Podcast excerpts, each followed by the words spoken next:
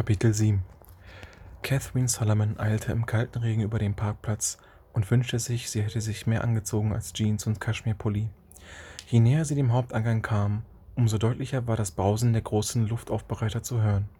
Catherine nahm es kaum wahr, denn die klingelten noch die Ohren von dem Telefonanruf, den sie soeben erhalten hatte.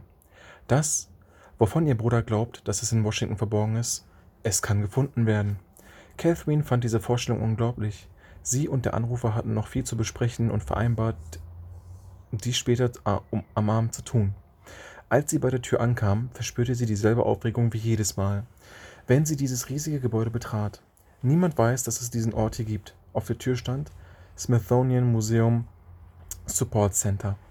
Die Smithsonian Institution verfügte zwar über mehr als ein Dutzend Museen an der National Mall, besaß aber eine so große Sammlung, dass nur zwei Prozent davon ausgestellt werden konnten.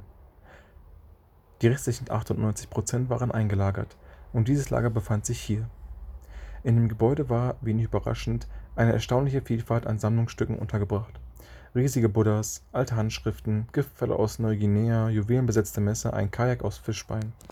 Nicht weniger staunenswert waren die, waren die naturkundlichen Schätze, Skelette von Plesiosauriern, eine einzigartige Meteoritensammlung, ein Riesenkalmar, sogar eine Anzahl Elefantenschädel, die, die Teddy Roosevelt von einer Safari aus Afrika mitgebracht hatte.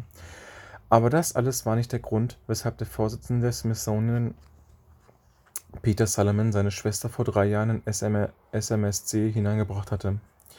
Sie sollte sich keine Wunderdinge anschauen, sondern selbst welche erschaffen.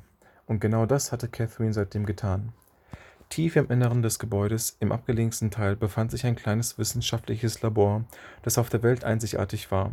Der neueste Durchbruch, der Catherine dort auf dem Gebiet der Noetik gelungen war, hatte Auswirkungen auf sämtliche wissenschaftliche Disziplinen, von der Physik über die Geschichts Geschichtsforschung bis zur Philosophie und Religionswissenschaft. Bald wird sich alles ändern. Als Catherine die Eingangshalle betrat, ließ der Wachmann an der Rezeption hastig sein Radio verschwinden und zog sich die Ohrstöpsel heraus. Miss Salomon, er lächelte breit, wie steht's bei den Redskins? Er wurde rot und machte ein verlegenes Gesicht. Da läuft noch das Vorprogramm. Catherine lächelte. Ich werde es keinem verraten. Sie ging zum Metalldetektor und leerte ihre Taschen. Als ihre goldene Cartier vom Handgelenk streifte, überkam sie wie jedes Mal einen Anflug von Traurigkeit. Catherine hatte diese Uhr zum 18. Geburtstag von ihrer Mutter geschenkt bekommen. Fast zehn Jahre war es jetzt her, seit Isabel Salomon einen gewaltsamen Tod gefunden hatte und in Catherines Arm gestorben war. Sagen Sie mal, Miss Salomon, flüsterte Wachmann und lächelte verschmitzt. Werden Sie irgendwann jemals verraten, was Sie hier so treiben? Catherine blickte auf. Irgendwann, Kyle, aber nicht heute Abend.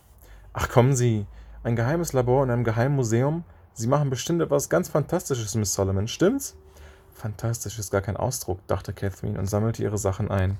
Was sie tat, war wissenschaftlich so weit fortgeschritten, dass es gar nicht mehr wie eine Wissenschaft erschien.